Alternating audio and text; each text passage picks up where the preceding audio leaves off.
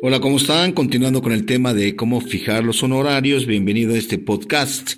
Y recuerden suscribirse a mi canal oprimiendo también la campanita de notificaciones. De suyo, el tema no es sencillo.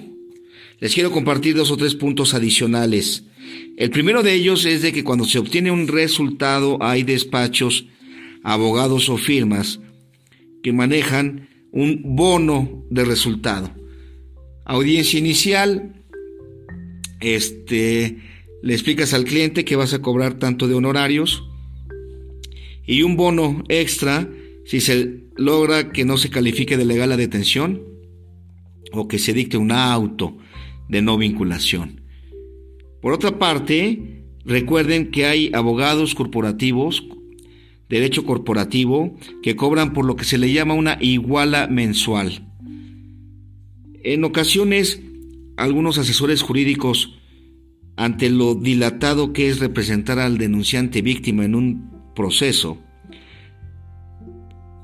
aplican este, este, esta mecánica de una iguala mensual, la cual podría ser incluso también aplicada, aunque excepcionalmente en un proceso penal, dependiendo lo que vaya a durar. Y tal vez no se trata de que sea una iguala, sino que tus honorarios, X cantidad, se dividan en lo que probablemente dure el proceso, unos seis meses, por, por ejemplo, y que te vayan pagando mes con mes.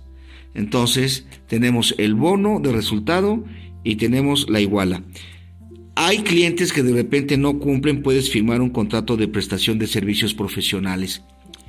Si el cliente te pide lo que conocíamos anteriormente como los recibos de honorarios, eh, técnicamente se llama comprobante fiscal o algo así, que viene siendo una factura, pues tienes que darte de alta en el SAT de Hacienda para que tú expidas la factura correspondiente.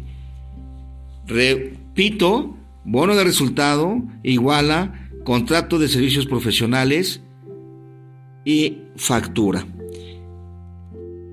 Pero ¿cómo hacer un tabulador? ¿Cómo hacer un, un esquema o un catálogo de honorarios? No es sencillo. Podemos empezar desde el delito más complicado hasta el más sencillo. Secuestro, homicidio calificado, violación, robo en casa habitación con violencia, etcétera, esos del orden común. Y también hay asuntos del orden federal. Cobrar probablemente por etapas. ¿Sí? Ver qué tipo de cliente se trata, si ya lo conoces, si ya le has llevado asuntos o no, para fijar un porcentaje. El número de personas que trabajan contigo, si trabajas solo por tu cuenta, si trabajas con un socio, si tienes una firma con pasantes, con secretaria, con socios o asociados, pues llega a influir en ocasiones porque no te va a redituar llevar un asunto en el que no te van a pagar lo justo y lo que sea suficiente para los gastos del despacho. Recuerda suscribirte a mi canal, oprimir la campanita de notificaciones, tu compañero amigo el maestro José Manuel Saucedo.